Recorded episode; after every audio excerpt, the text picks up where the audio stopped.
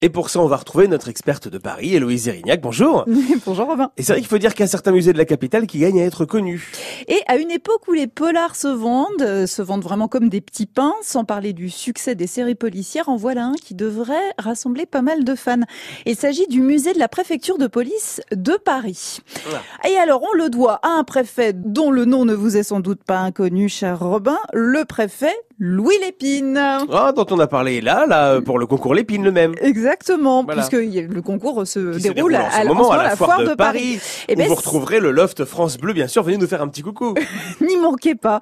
Eh bien, Louis Lépine, celui-là même, un homme décidément plein de ressources et d'idées, euh, a, avec la création de ce musée, pérennisé une exposition datant de l'exposition universelle de 1900. La fameuse. Le musée de la préfecture de police de Paris présente quatre siècles d'archives de la préfecture.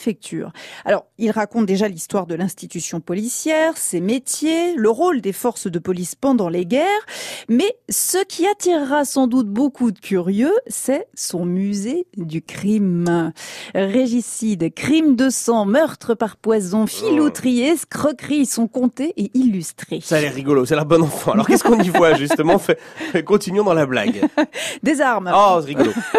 Poignard, épée, arme à feu, autre coup de poing américain improvisé à base d'un os de mouton, un couteau dissimulé dans un éventail factice, des pièces de procédure comme les ordres d'arrestation de Charlotte Corday ou de Danton, des pièces à conviction comme les carnets de compte du méticuleux Henri Désiré Landru ou la poulie ayant permis au docteur Petiot de déplacer les corps de ses victimes, sans oublier un véritable couperet de guillotine et un moulage en cire de la tête d'Henri-Jacques Pranzini, réalisé à des fins d'études scientifiques en application de la théorie selon laquelle l'apparence physique avait un lien avec la propension au crime. Et lui, il avait je une vous tête regarde, de tueur. Je vous regarde. Moi, ça passe je ou pas vérifie, je sais pas, je suis pas il y a- sûre. il y a des trucs comme ça de la police scientifique Ouais, ouais, un espace consacré à Alphonse Bertillon. Ah, le mec qui a fait les glaces Non, c'était sûr, ouais, voilà, évidemment. sûr. évidemment. C'est pas le même, ne s'écrit pas pareil.